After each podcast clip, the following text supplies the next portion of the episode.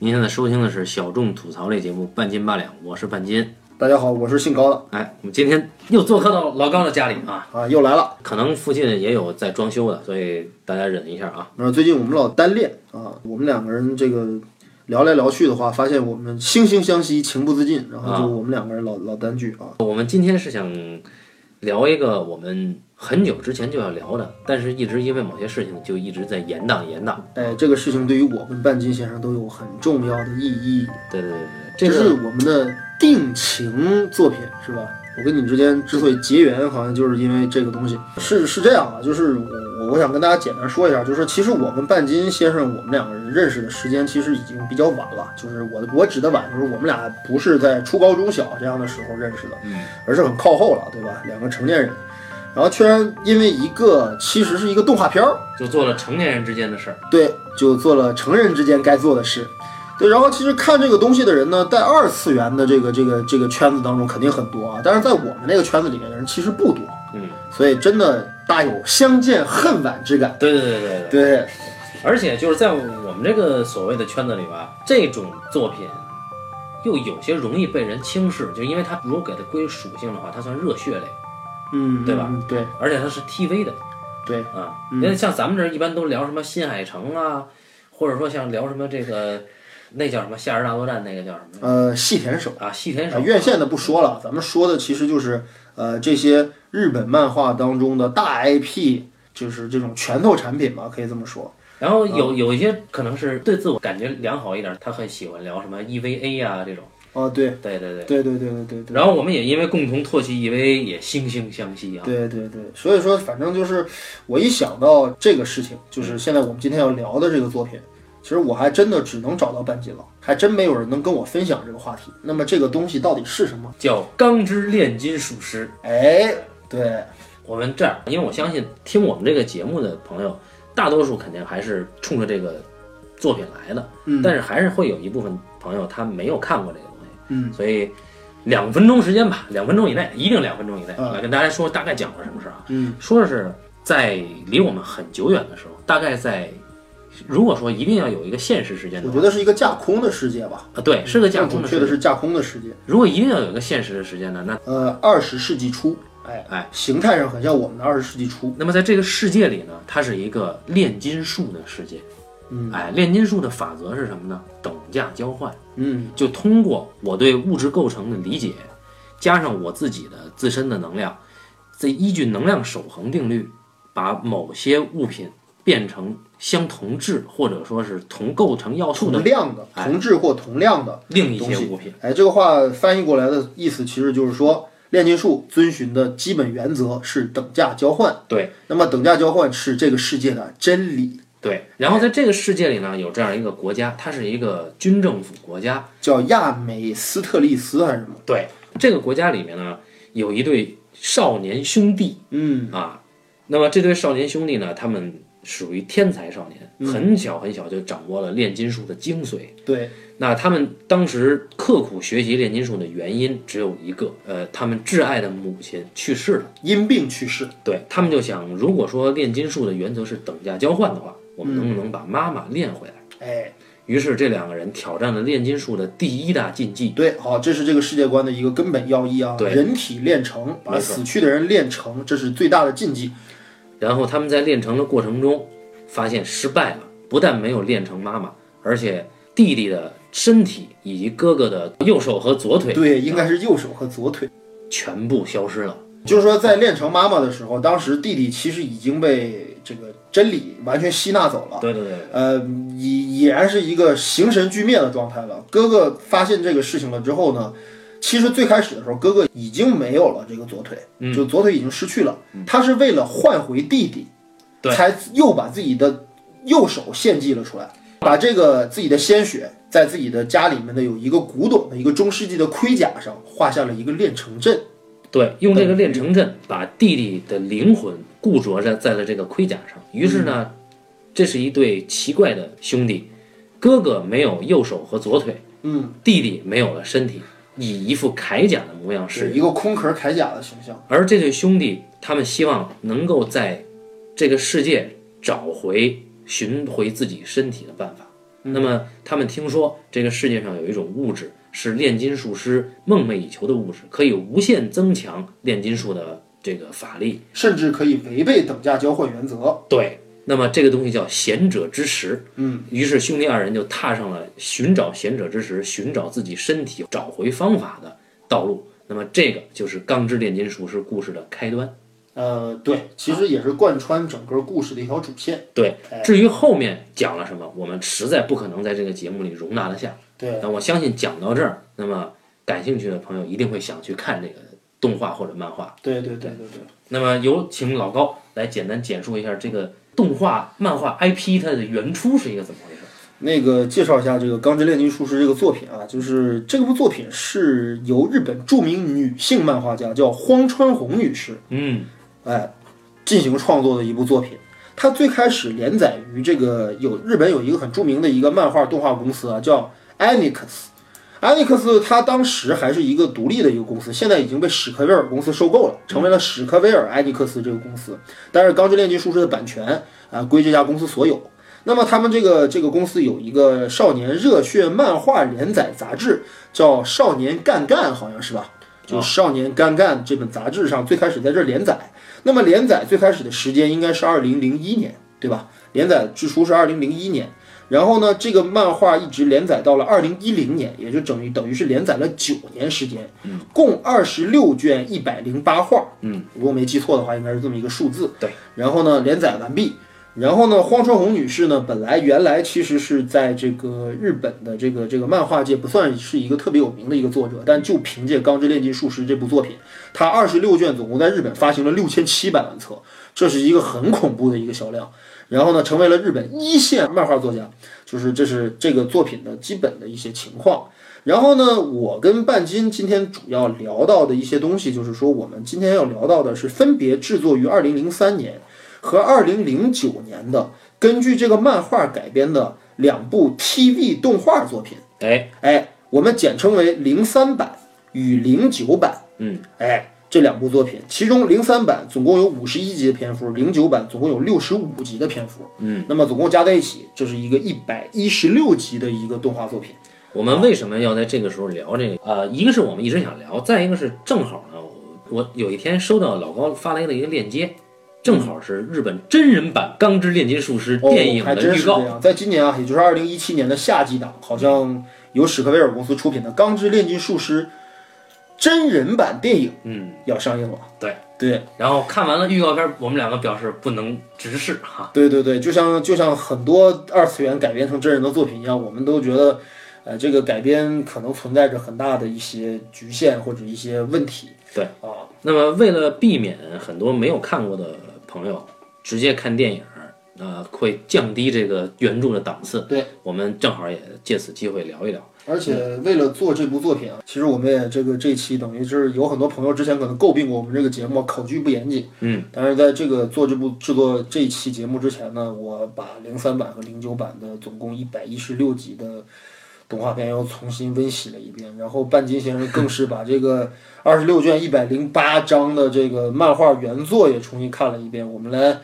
基本上仔细做了案头工作，对然后才觉得有资格聊这个话题，才不愧对现在的一些粉丝啊，听可能会听到这期节目的一些粉丝，那么荒川弘阿姨呢，还有一部作品也被改编成了动画，叫《银之匙》，就是钥匙的匙啊，呃，还没有连载载完，啊，对，呃这个原作漫画还没有连载完，嗯啊。所以就基本上目前它现世的是这两部 TV，然后《钢之炼金术师》有一些剧场版，到目前为止，《钢之炼金术师》有两部剧场版，分别是拍摄于零三版动画 TV 版结局之后，推出了一部叫做香《巴拉香巴拉的征服者》对对对对，对这部作品。然后呢，之后在又在零九版六十五集公开播出了之后，又推出了叫《叹息之秋的神圣之星》这样一部续作。由于《香巴拉的征服者》这个动画片给我很强的打击，我就没有看《叹息之秋》。呃，《叹息之秋》也不是很好啊，这是一部其实在 TV 版动画当中就已经可以足够把这个动画的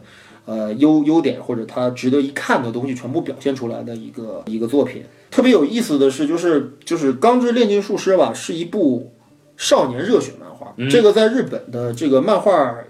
这个市场当中是最为常见的，也是最常规的一个类型。你打个比方，比如说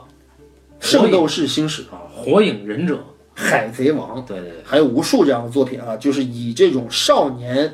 男性对吧，男孩儿为主角的这么一类的讲述他们的冒险经历，不停的提升自己的能力对，不停的攻克能力不同的不同层级的 BOSS，最后成为世界第一，或者守护自己心中所要守护的，或者是实现他们的理想的这么一类型的作品。哎，以打斗为主，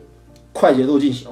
有严格的世界观设定以及人物能力的明确的等级的提升方式，对吧？啊，就这么一类的作品，而且千奇百怪的 BOSS，千奇百怪的反派，但是永恒的就是励志、友情，哎，哎，然后只要有了精神力量，不管什么样的对手都能攻克，基本上是一类阐释这样的主题的作品。那么这个《钢之炼金术师》有意思在于哪儿呢？呃，我们知道荒川弘女士是一位女性漫画家。嗯，我们知道，其实日本漫画当中有很多很牛逼的女性漫画家，也有很多很有影响力的作品。比如我们知道的，中国朋友非常了解的高桥留美子女士，哦，就是《乱马二分之一》和《一刻公寓》的作者，还有《犬夜叉》，对吧？都是特别牛的这个经典之作。那么还有就是谁呢？还有五内直子女士，嗯对吧？创作了《美少女战士》的那位画家。那么我们可以看出来，就是说，呃，这个女性漫画家呢，偏爱一些情感的，或者是一些比较女性向的一些题材。对，而作为一个女性漫画家，画少年热血漫画，这个不能说绝无仅有，但是在日本其实不多见。这也是这部作品很有特点的一个地方。呃，就是日本有一个那个，就是有一个特别，也算是比较权威的一个动漫评分网站，就是相当于北美的 IMDB，也相当于中国我们的豆瓣，嗯，对吧？然后这个网站叫 MAL，我们简称 Mail，对吧？Mail 上的评分呢，给了这个《钢之炼金术师》漫画高达好像是九点一还是多少的一个将近满分的一个数值，也是日本漫画史上评分第二高的一部作品。那么第一高是第一高是三浦健太郎先生的《剑锋传奇》系列，哦啊，又叫《烙印战士》。所以说，那么这部作品不管是动画版还是这个原作漫画，在日本的声望啊，在动漫迷心中的声望都至高无上，都非常非常的高。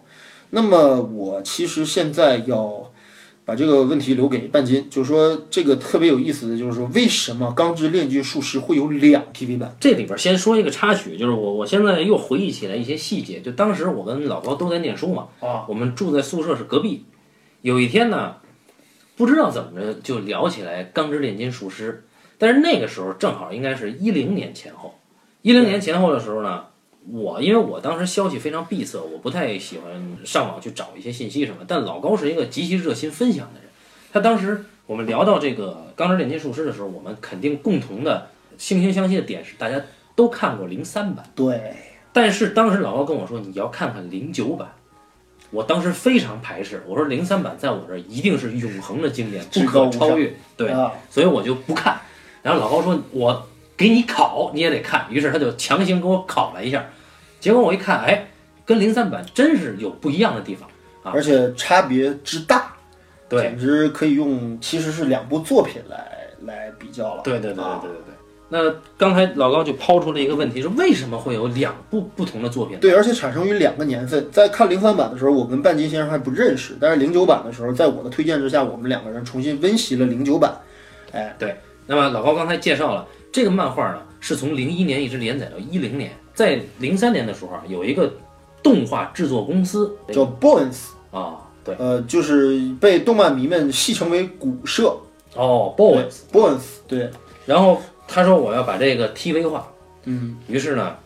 就同意了，但是有一个问题，那个时候没画完，漫画没有连载完，对，没画完那就不知道结局啊。那这个古社古社的主创就说没关系，我们总要给一个结局，那怎么办呢？我们自己编。哎，嗯，于是他们就跟阿姨商量了一下，然后以自己的创作就捏成了一个跟后来我们看到的连载漫画几乎是大相径庭的一个动故画事作品。对，当时这个零三版的动画发行完了以后，很多漫画迷表示不能接受，尤其是对那个结局，好像掀起了很大的非议。嗯，呃当时是热议不断。但其实也有很多人挺，对，也有人很多人非常喜欢，对啊，我就是其中之一嘛。啊啊！啊然后我也我其实当时也是其中之一，对，但是现在他叛变了。然后这我个， 没有叛变，一会儿再说这个问题。然后这个后来呢，阿姨呢，牛姨啊，黄长红阿姨的这个外号叫牛姨，对啊，那一会儿老高给你说为什么。嗯，然后他继续在连载他的漫画呢，快连载完的时候，BOSS 决定我们再做一版，命名为《钢之炼金术师》F.A.，就是 Full Metal Alchemist 这缩写，就是 F 和 A。那么这以作为跟零三版的区别啊，那么它几乎是完全的还原了呃漫画连载的样貌。这个是绝对中式原作的一部 TV 版，因为那个时候牛一画画的差不多，他很清楚自己的结局走向，而不像当时零二年的时候，他还不太清楚，就自己画他也不一定那么清楚。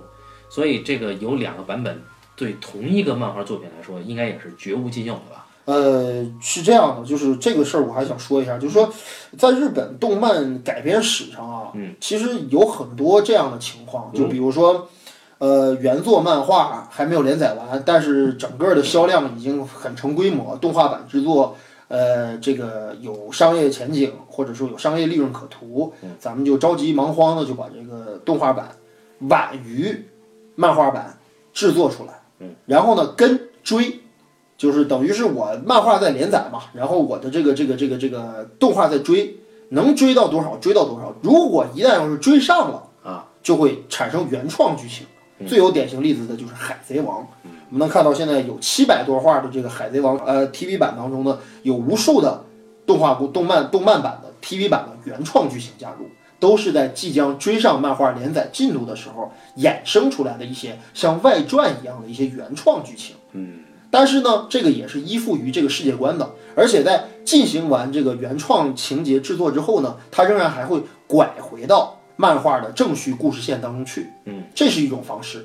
还有一种方式是什么呢？还有一种方式就是说，比如说我再举一个例子，有点像什么呢？有点像《浪客剑心追忆篇》哦，这样独立成章的这种作品，也就是说利用了漫画当中的人设和一些人物关系，衍生出来了另外一个故事，单独制作了 TV 或者剧场，这种情况也很常见。比如说我刚才举的关于《浪客剑心追忆篇》的例子啊，《浪客剑心追忆篇》本身就是《浪客剑心》整个漫画全部连载完成、动画全部制作完成之后形成的一个外传式的作品。嗯，这里面的主角虽然也是剑心，但是这个故事则没有在漫画当中出现过。里面所有所有的人设以及对于前史这个人物前史的一些猜想，全部是由动画制作人他们凭空想出来的、创造出来的。嗯，哎，对。那么这两种情况呢，特别有意思。像《钢之炼金术师》没有遵循这两者情况的任何一种，等于是这两个故事啊，我就指的是零三版和零九版，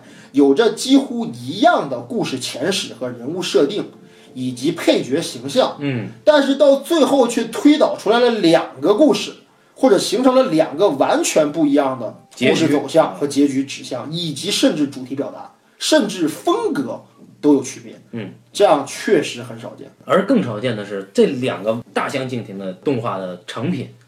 都很好。很多人觉得零三版和零九版各有千秋，嗯，有的人觉得零九版比零三版好，因为中式原著，但也有的人表示说零三版比零九版还要好。嗯，我先说一下我的观点，嗯，我觉得这两个版本各有千秋，但是都不是很完美，都有着一些问题。这个事情就是我们今天要讨论的一个核心的一个事情。那首先我们就得先回答这么一个问题：零三版和零九版的主要差异在哪？这个是一个重要的问题。对来，半斤先回答第一个区别，级数不同。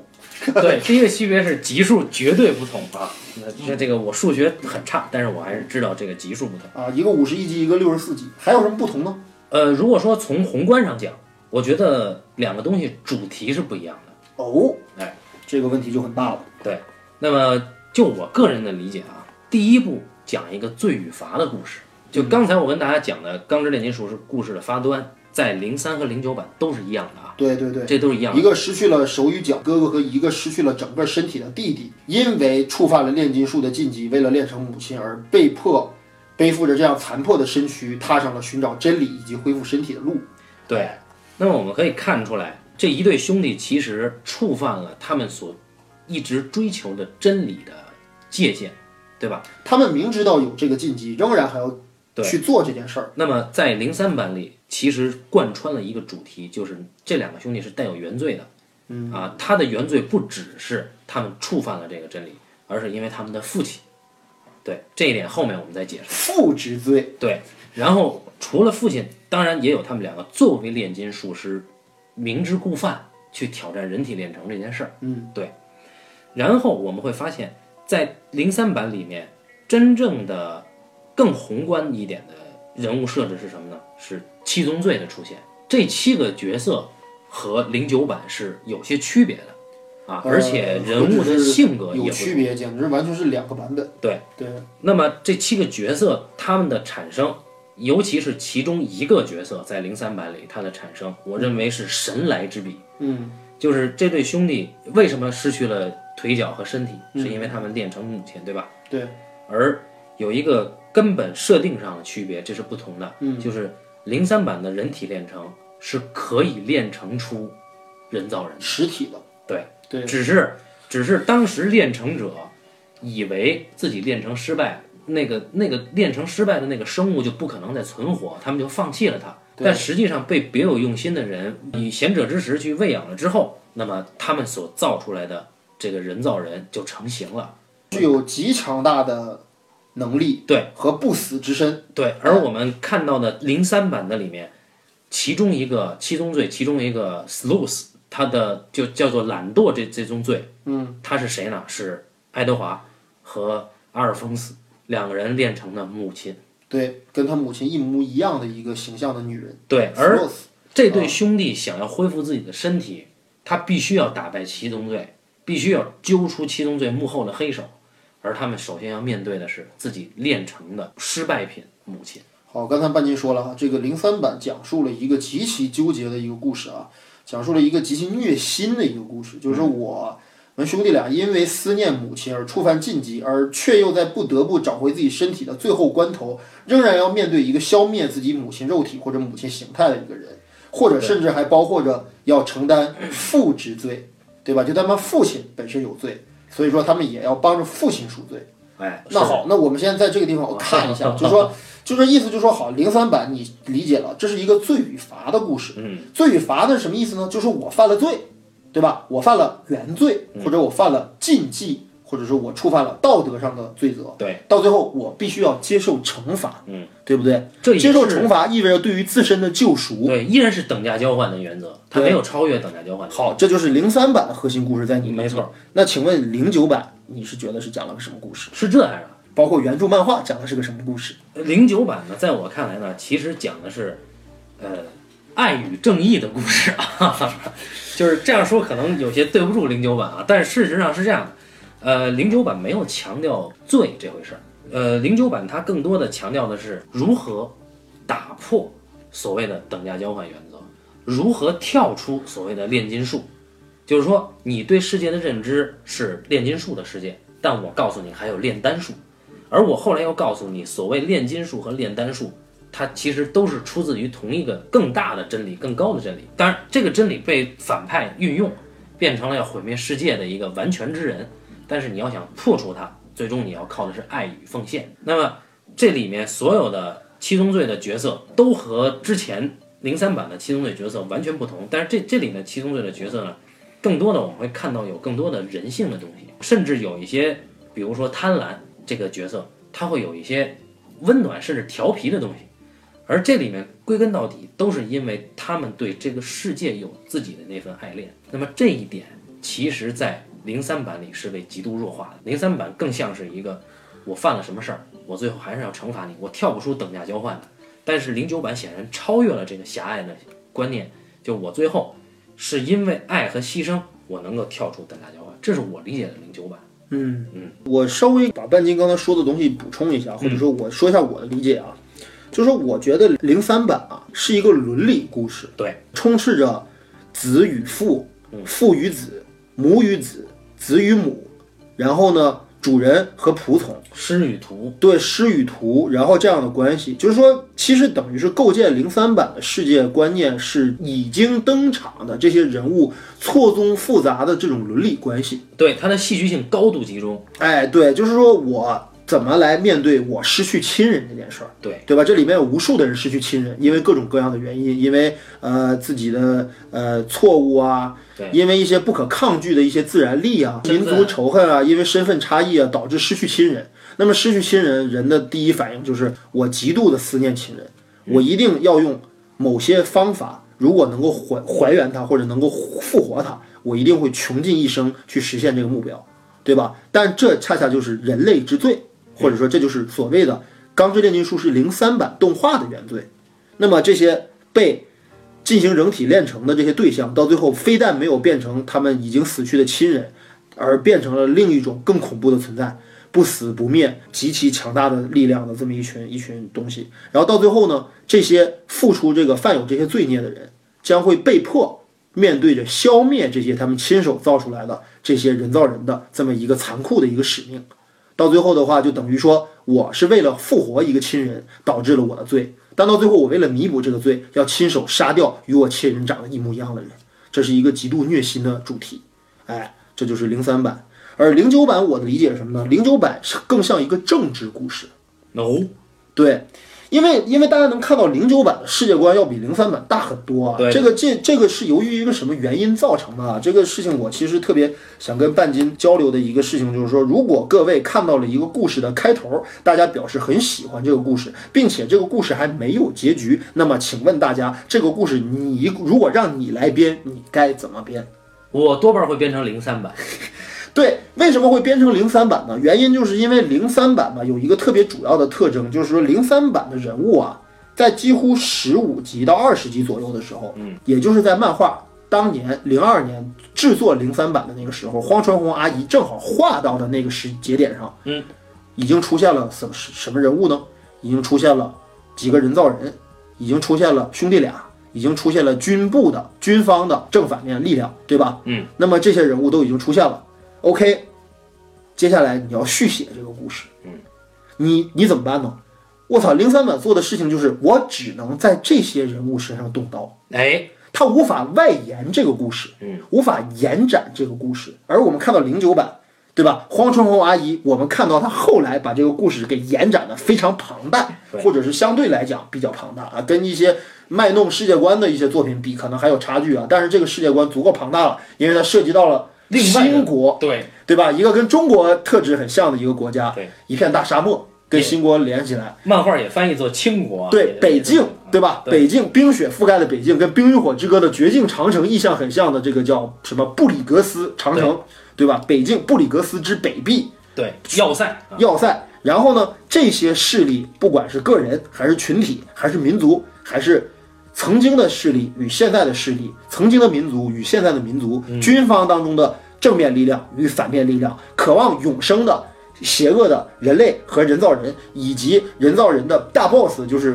就是父亲大人，对吧？就是烧瓶中的小人儿，对吧？这对于这个意象，我们一会儿再说。嗯，然后呢，他们形成了一个政治角逐的一个格局，就正派力量是以阿尔方斯和爱德华为首，这这对兄弟为首的一股一股正派力量。嗯，他们相信爱与正义，他们要击碎或者是打败那些对这个世界怀有毁灭之心和据为己有之心的一些邪恶势力。然后呢，这里面有很多东西在于什么呢？在于说我为什么说它是一个政治故事呢？在零九版里面有非常非常多的情节设定，跟我们现实当中真正呃经历过或者是我们知道的一些真实的政治事件的发展脉络几乎不谋而合。我举一个最简单的例子，就是关于这个故事当中有一个少数民族啊，就是皮肤黝黑、眼珠是血红的一个种族，对不对？这个民族叫伊修瓦尔人，他们这个种族之所以差一点灭族的原因，就是因为父亲大人烧瓶中的小人儿，一切罪恶的渊束，他为了能够练成更多的贤者之石，利用军方的政治力量制造了一起谋杀，然后导致一场战争就这样爆发了。我们真实的历史当中又知道，很多的战争都是这样恶意操纵的结果，对吧？包括我们所知道的印度和巴基斯坦的战争，包括我们知道的很多殖民地与宗主国之间的一些战争，其实都是这样导致的。所以在这个格局上来说，我相信零九版更像一个政治故事，虽然它的主题是爱与正义，不过它更像一个政治故事。有道理，好，这是在宏观上这两个故事的主题表达。嗯，好，还有一些什么区别？我们从人物入手好不好？好啊，我们先说一个没有区别的人物吧，嗯，就是这里边我觉得啊，一个人物变化相对较少的人，你觉得是零九版和零三版设定上几乎差不多的一个人，对，阿姆斯特朗少 校，对，对吧？这个人物人气很高啊啊，就是对作为一个熊兽的代 表是吧？大家很喜欢这个人物，对吧？一个浑身肌肉，然后又蠢又憨的，但是却非常可爱的一个直男的一个肌肉男形象啊，阿姆斯特朗少校。然后刀疤男，哦，Scar，对对，Scar 就是我刚才所说的这个伊修瓦尔少数民族的一个幸存的后代。嗯，哎，还有一个是休兹中校，哦，修辞，对，修辞中校很可怜的，在漫画版多少话的时候，他就已经殉殉职了。对，哎，那被人造人残酷的杀害啊，一个非常可爱的奶爸啊，一个暖男，对不对啊？一个非常有爱心的大叔，就这么被残忍的杀害。这几个人物温两里，柱比较吻合。温里应该也没什么变化，对吧？呃，温丽在零三版，我我觉得零三版比较失败的就是温丽的戏份啊被极大的削弱。啊、那那就不算了啊，对，对但但是性你要非得说性格或者人物设定，我觉得变化确实不大。哎，就还是刚才那些吧。对，那么这些没有变化的人呢，其实呢，像少校，你要仔细说他有没有变化，我印象还是有，就是零三版的少校啊，好像没有提他在战争中受过创伤，对，对吧？是但是嗯零九版其实提了，是的，然后零三版的少校他没有姐姐，零三版的少校有姐姐，有吗？在剧在剧情当中体现出来了，说我有一个姐姐在镇守布里格斯之北壁。哦，就没出来。哎，但是但是就是由于漫画根本就没有连载到这儿，所以姐姐到底是什么形象的人，以及布里格斯北壁是什么一个情况的地方都没有任何的可以参考的依据，所以零三版只好放弃这段情节。就冰之女王就没登场。哎，就北境这个线就彻底被砍掉了嗯，啊！呃，然后刀疤男，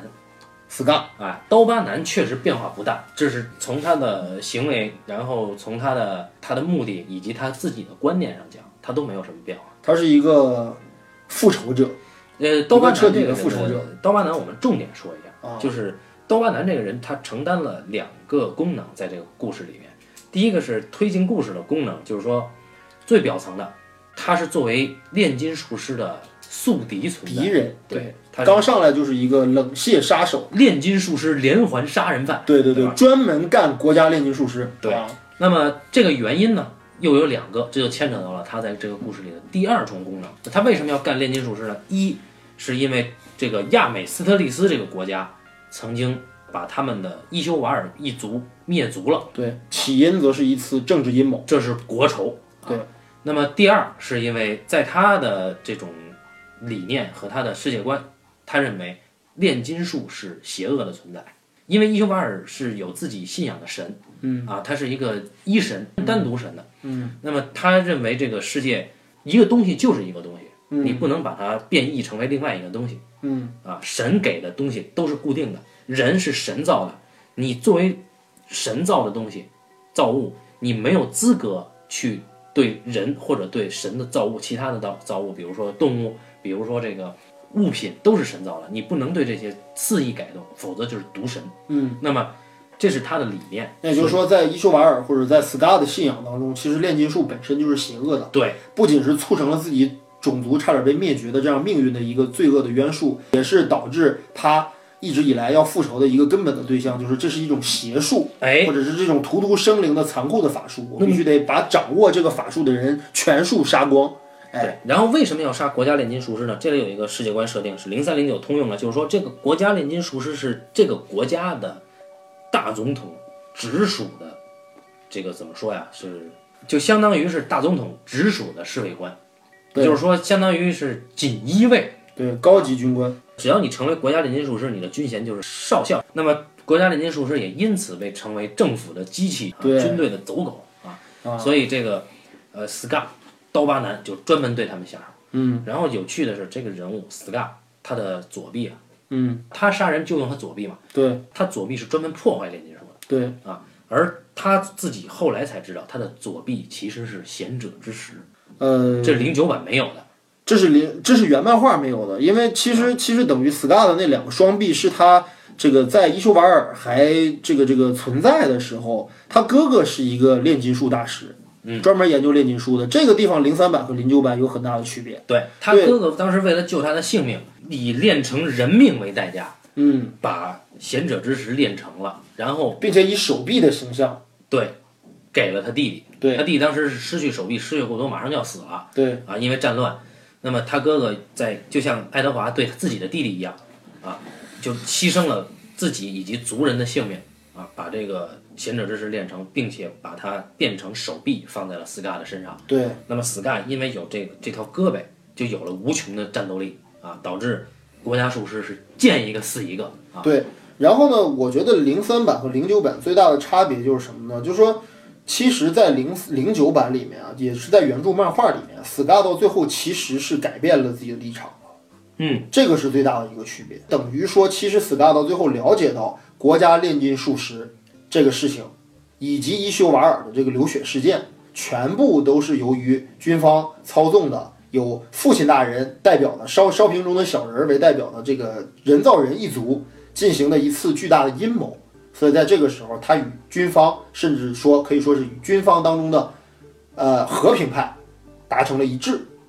所以到最后一起，对等于是向父亲大人复仇。而在零三版里，Scar 他是一个独立的独行侠的存在，就是他只即便他知道伊修瓦尔是因为军方的阴谋，嗯，他也没有跟政府合作，对他是独行侠的身份继续在跟七个七宗罪这七个人抗争。因为七宗罪的其中有一个人物，就是在后面出现的零三版和零九版都有的这个形象叫 Lust，就是色欲，对吧？一个烫着大波浪、穿着晚礼服的一个对美女形啊象。这个人物呢，就是这个在这两个版本里面设定差距非常大。在哎零三版里面，Lust 是 Scar 哥哥的女友，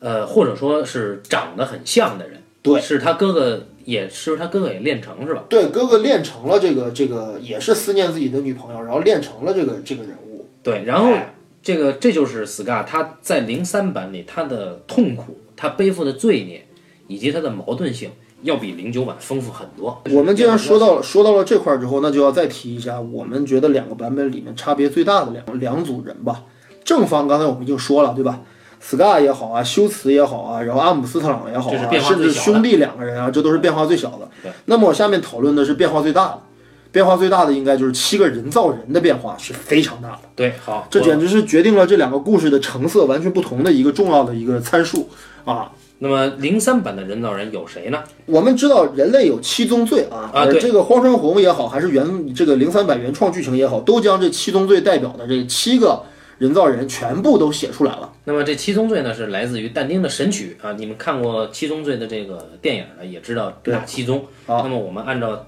按照出场顺序，呃出场顺序，第一个是 Lust，对色欲，对吧？色戒那个色，对吧？嗯对淫欲哎啊。那么淫欲 Lust，它是一个女性很性感的形象，对很，神一秘个的烫着大波浪，然后穿着低胸晚礼服的一个形象啊。他的能力是没有变化的。最强之矛，哎，就他的身体类的手可以变成非常尖锐的这个这个像长矛一样的，像穿刺一样的这种攻击，可以削铁如泥。可以击碎所有所有的东西啊。对，这这是 Last。最强之矛，哎哎，那么它的变化，刚才老高已经提了，它在零三的设置里面，它跟 Scar 是有嫂子和小叔的羁绊，是吧？对对对对对对对，嫂子和小小叔子的故事，对而且零三版到最后把 Last 塑造成了一个想成为人的，人类的一个人造人，对对对对，甚至还帮助了爱德华兄弟。哎哎，到最后是被他的造物主，等于是被这个但丁嗯哎给做掉了。再从这个成分上构成来讲的话，零三版的基本构成思路就是所有的人造人，当然不是不包括格拉图尼啊，不包括暴食，暴食是一个非常独立的存在，剩下的人物几乎都是由于人体炼成失败，并且被大反派喂食贤者之石才成为的一种形态的存在。而这个世界世界观的规则上有一个很大的不同，就是零三版的人造人它是有命门的，对，就是你因为它是人体炼成失败的产物嘛，那后来找到了克制他们的方法是什么呢？因为他们实在是刀枪不入，而且不死，对吧？嗯那克制他们的方法是，每一个炼成他们的原来的那个对象，嗯，一定有遗骸，嗯，那么他遗骸的身体的某个部分，如果一旦在这个拿到他的身边来来。到他的身体就，会限制他的能力，他的能力在这个时候就就发挥是不出来击破他的最佳时机。哎，对，那对么这就是简单简单介绍了啊。对那么接下来呢，这就是 Last，接下来是古拉图尼，格拉托尼就是那个长得非常猥琐的一个死胖子，对他吧？哎这是胃口大开，是人是是是铁，什么都能吞得下去，只要他想吃。饕对餮，不对？饕餮啊，这个形象也很有意思。就是既然暴食，对吧，是这个七宗罪当中的一个重要的一个罪行，嗯那么格拉托尼的形象完全符合了暴食的基本特点。对格拉托尼有一个很大的区别，也就是说，在零三版里面，格拉托尼是作为拉斯特的一个小弟弟或者一个小狗小狗一样的一个宠物的一个形态出对现对，的。他把拉斯特当母亲。对他把拉斯特当母亲或者当姐姐，反正就当成一个绝对的依赖，零哎九版呢，他对拉斯特的这个情感羁绊是有的，但是没有但是那不么强。对对对，对，不会像零三版那样，到最后格拉托尼因为拉斯特的死，导致甚至都背叛了自己的造物主，嗯，等于到最后他跟但丁同归于尽。对，哎，这是格拉托尼的特点。然后这个零九版格拉托尼他的设置，他能力上好像比零三版要强很多。我记得好像如果我没记错的话，台词应该是这样写的：在零三版里面，格拉托尼被解释为是制造贤者之石的容器，啊，它可以吃人，对对也可以吃物体。那么这些东西好像在他的腹腹中，在他的体内会发生一个炼金术的反应。嗯那么格拉托尼本身就等于是一个存储贤者之石的一个保险柜。我补充一下，就是人造人呢，在零三版也好，零九版也好，原漫画也好，它都有一个标志叫衔尾蛇。那什么是衔尾蛇呢？其实真正的我们我们世界上中世纪是有炼金术师的，欧洲啊，那欧洲炼金术师的代表，他们有一个共同的代表 logo，就是一条蛇盘成一个圆形。弑神蛇，我们可以想象是一个贪吃蛇嗯那哦哎个游戏，它的是一个头首尾相接的一个蛇。它的舌头去想要咬它的蛇尾。嗯，那么这个就是这个漫画动画里面人造人的呃 logo，它的这个烙印是打在不同的地方的，对啊比如说 last 打在它的很吸引人的豪乳上，对，乳沟之上，然后哎哦格格拉拉克托尼是暴食，经常用嘴，他打打在舌头上。哦打在它的舌头上。对啊，那这个零九版的格拉特尼呢，它的设置是它是这样的，它等于是一个呃失败的一个真理之门。对对吧？就是说，在零九版当中，我们所谓的就是要真理，对吧？真理到处都是讲的真理，包括烧瓶中的小人儿，包括爱德华兄弟他们两个人探索的终极炼金术的终极秘密，都关乎于一个门的形态的一个东西哎。嗯这个东西叫真理之门，这个门里面就包含着真理，是这个世界的真相。也是炼金术的真相。格拉托尼在零九版当中，他其实是一个失败的真理，它是烧瓶中的小人练成了一个真理之门。对，练成了一个失败的真理之门。这个这个门也可以吸纳很多东西，解释了为什么格拉托尼什么都能吞得下去。哎，哎，然后呢，也解释了为什么格拉托尼的腹中是一个像地狱血池一样的一个恶心的一个世界，里面有很多垃圾、很多垃圾，但是却没有真正的真理之门。然后原来这就是一个异异度空间，等于是。能力上的零三版，我记得格拉托尼他的唾液是有杀伤力的，然后他的唾液是可以当子弹用的，就是比如说在伊修瓦鲁事件里面，他是用他的唾液造了滑变，对吧？对然后零九版呢，它是一尊加农炮，对，就是对，可以张开肚肚子，然后那个可以裂开一个大嘴，对，可以喷射出一种吸纳无数东西的一道死光，就像一个黑洞一样，可以把这个线线路上所有的东西都吸到自己的肚子里来，哎这是格拉托尼的区别对。啊。好，那么接下来出场的应该是 envy envy 就是嫉妒，嫉妒啊，那嫉妒他的呃形象上没有变化，能力上也没有变化，就是百变金刚，对吧？呃，其实还是有很大的变化的，就是他的初级能力啊，就是可以变化或者说幻化成所有他见过的人的形态。对对对，比如杀死修辞中尉的时候，他就残忍地变成了修辞中尉的妻子，然后将修辞一枪击毙。哎，这个人物是一个人神共愤的一个人物啊，本体长得非常的丑陋。关于这个人物呢，两个版本的差距也非常的大。我非常欣赏零三版对这个人物前史的设定。零三版的 NV 是什么前史呢？零三版恩位是光之霍因海姆练为了练练自己第一个他死是去的跟儿子，但丁的第一个儿啊子，对对对对因为水银中毒然后死了，对对对所以他等于是这一次是等于是第一次人体炼成的产物，可以理解为 NV 零三版当中是第一个人造人。也就是恩位他是终极 BOSS 的儿子的炼成失败品。对，哎，而且从这个角度来说，在零三版当中又存在了一个新的伦理关系，也就是爱德华跟 NV 实际是同父异母的兄弟。呃，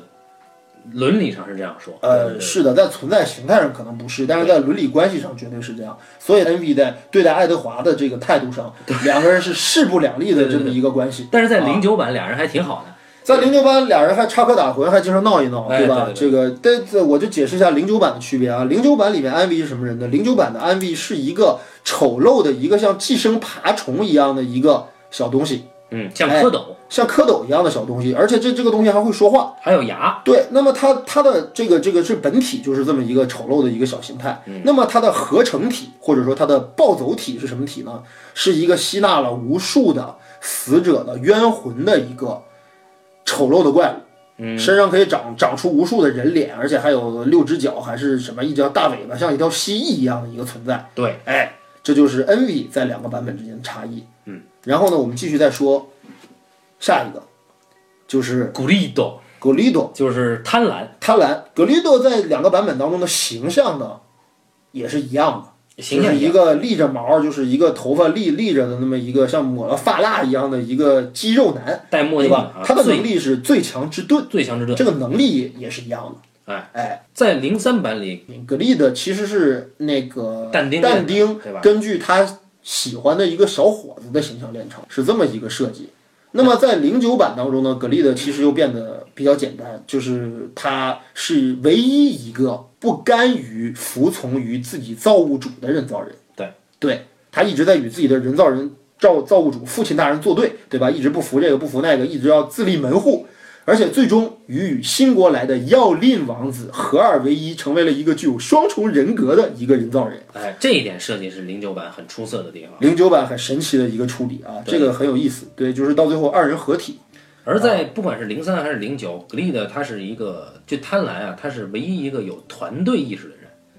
就是他不能说他有团队意识，他只是反叛了原来的团队，就他不以人造人为伍，但是他自己身边有一群合成兽，就是合成人啊，等于是合成就是人的形态为主，兽的形态为辅的一群小喽啰，是他的兄弟啊。这个人物就有点他妈的这个绿林好汉的这个对意思自啊，己组了一个团队。对，而且在零三版当中，格丽德是最后揭示出了人造人弱点的一个人。嗯，这个人物在两个版本当中都都作为一个人造人当中的一个异类对，而而而存在。他应该是人造人里面最有复杂性的一个。然后剩下三个，我们现在已经说完了四个了，对吧？Last、Gratony、还有 Envy、还有 Greed 这四个形象，不管从哪个方面来说，起码造型上两个版本是一样的。我们现在说另外三个完全不一样的角色，好，我们先说造型，还有一个一样的就是大总统，但是对他的人设是不一样的了。对，就是他在零三版和零九版指代的那个原罪的那个那个上面是不一样的。在在零三版当中呢，他是金布拉德利大总统在对，就零是三版里 pride 他是骄傲，傲慢的，对对那他的人造人烙印实际上是在他的眼睛里，他有最强之眼， 对，他有最强之眼。嗯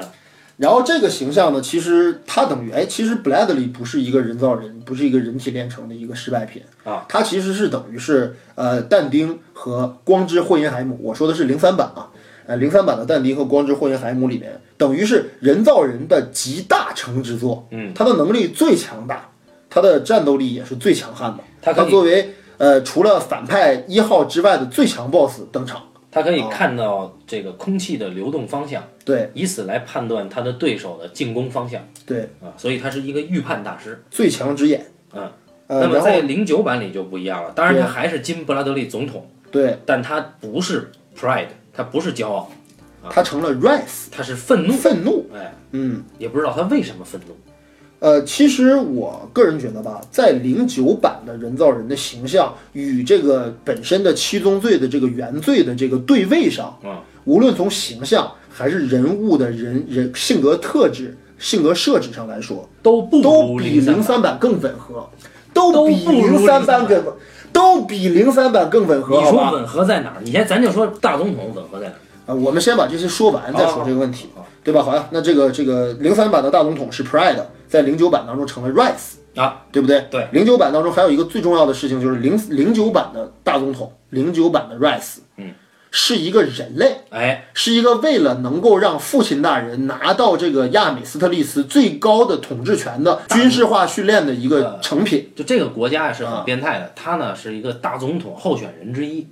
对，哎，那么大总统候选人之一呢，就军方呢用他们做实验，谁能承受得了移植进他们体内的血？对，因为很多很多人在这个被贤者之石这个这个合成了之后呢，就会迅速痛苦的死去。对，而能够承受得了这个东西，就成为非人的存在。在这里面呢，它是一个人类的存在。对，哎，它是一个人类之后被强行灌入了贤者之石，变成了超超越人的存在吧？对它的能力比人类更强了。然后也因为零九版有它这样一个先期铺垫，所以才有了后面姚林可以接受贤者之石这个法则。对，对姚林才会跟 Greed 合体。哎哎，对对对。对，那么大但总是统，呢，零九版傻逼在于他你没有先别说零九版傻逼在哪儿，零九版的弱点在于他没有交代这七宗罪的能力到底是怎么赋予的，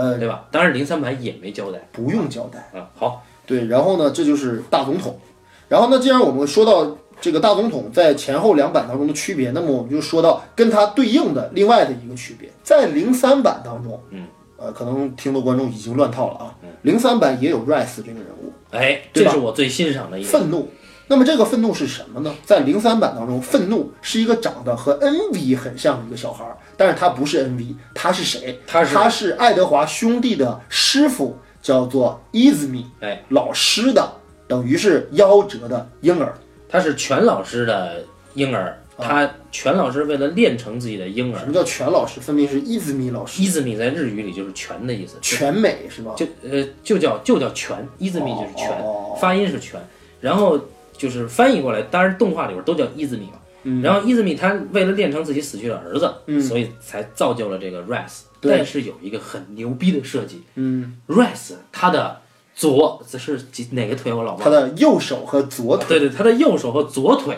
是跟他自己的皮肤不匹配的。对，其实不用隐藏，其实他的右手和左腿就是爱德华兄弟置换到真理之门的爱德华哥哥的身上的器官。对，你看，就是零三版贯彻了人人都有罪的这个观念啊，多牛逼啊！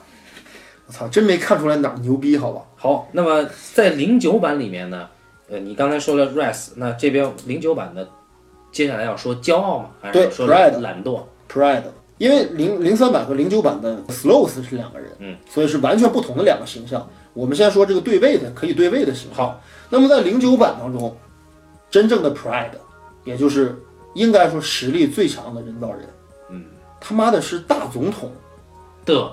儿子，对，塞利姆对，总统的公子赛利姆，还是一个阿拉伯的名字啊，对对对对对。然后这个孩子居然是他妈的零九版七宗罪当中的 Pride，这个人物就很有意思。你我我们能看出来，其实这个 Pride 在零九版当中的能力啊，很像烧瓶中小人的能力。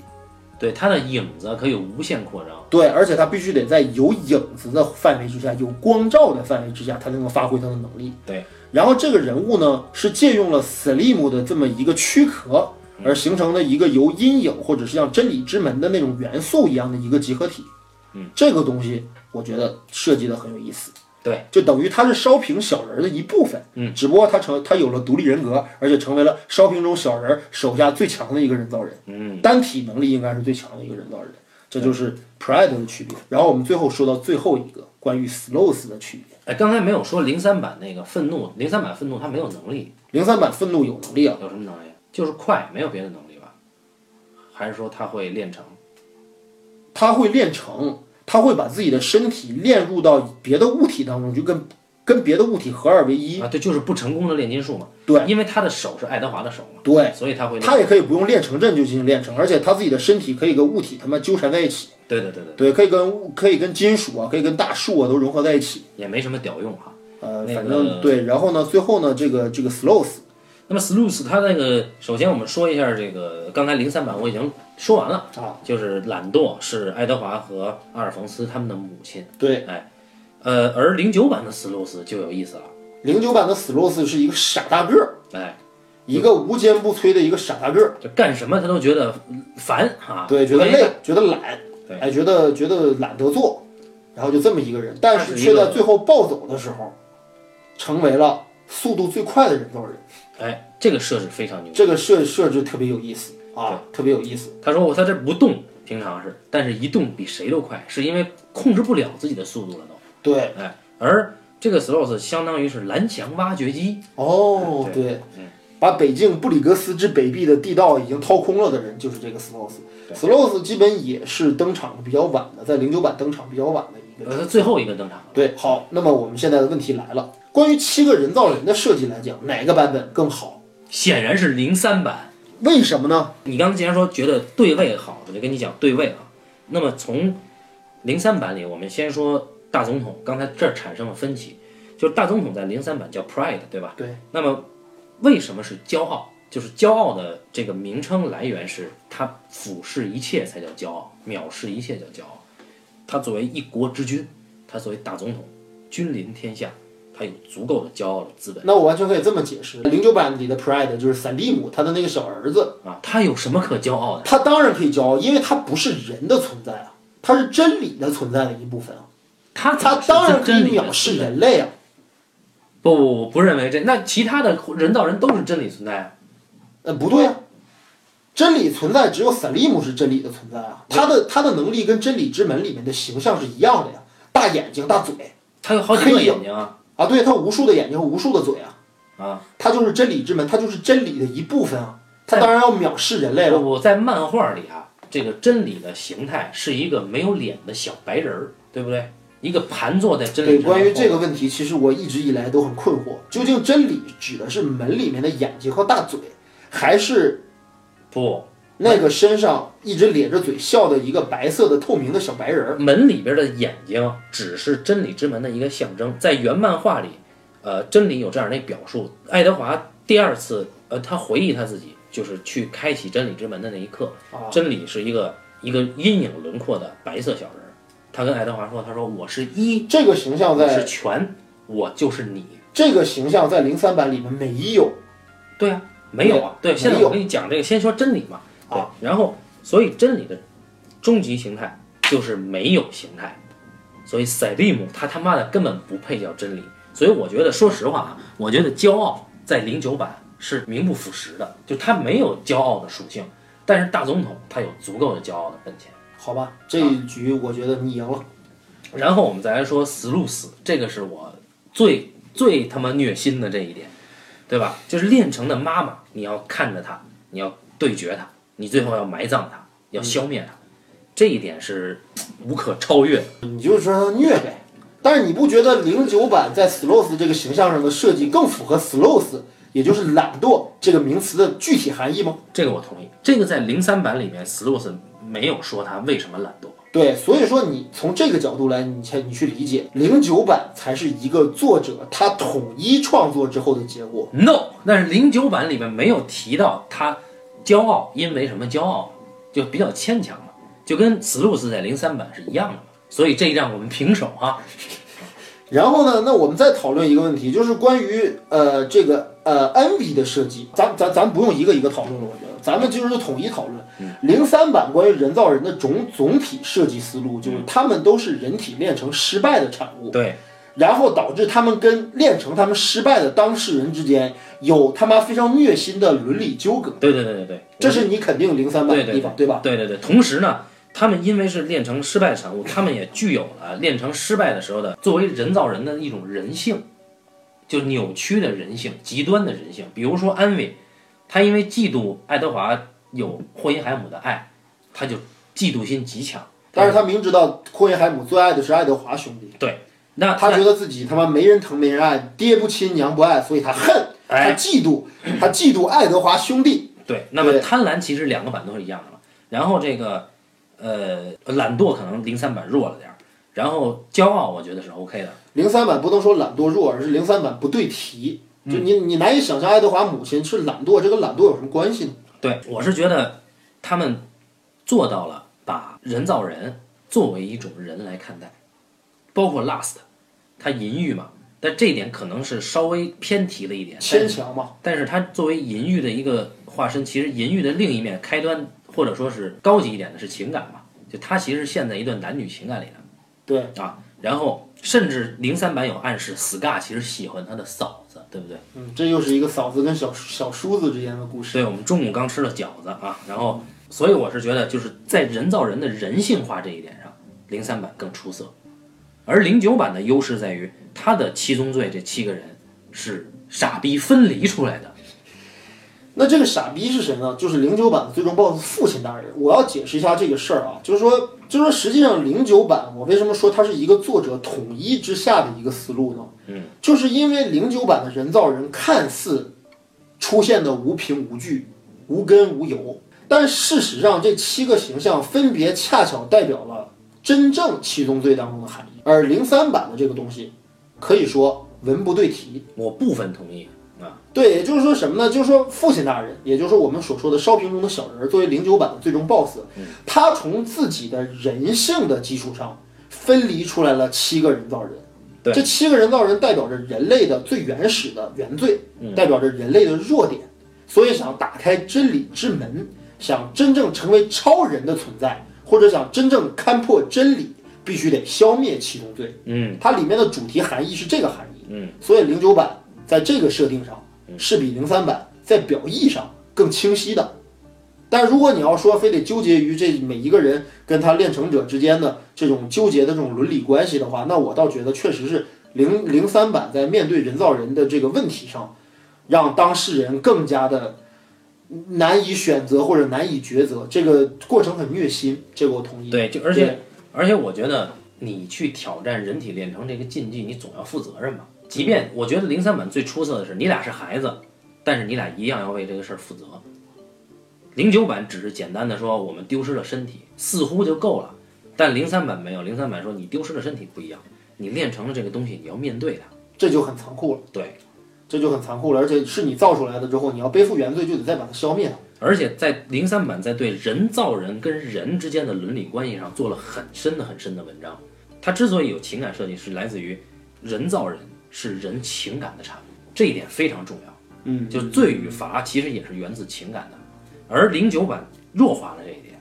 或者说零九版，其实荒川弘阿姨本人就根本不是这么设计人造人的，就根本就不是零三版这种设计思路。所以我觉得零三版技高两筹。好，因为呃，关于《钢之炼金术师》这个漫画和两个 TV 版动画，呃，我跟老高都有太多太多想要跟大家交流的话题。我们一期呢可能很难讲清楚，那么我们把它分成两期啊，请大家期待下一期的半斤八两啊，咱们下期再见。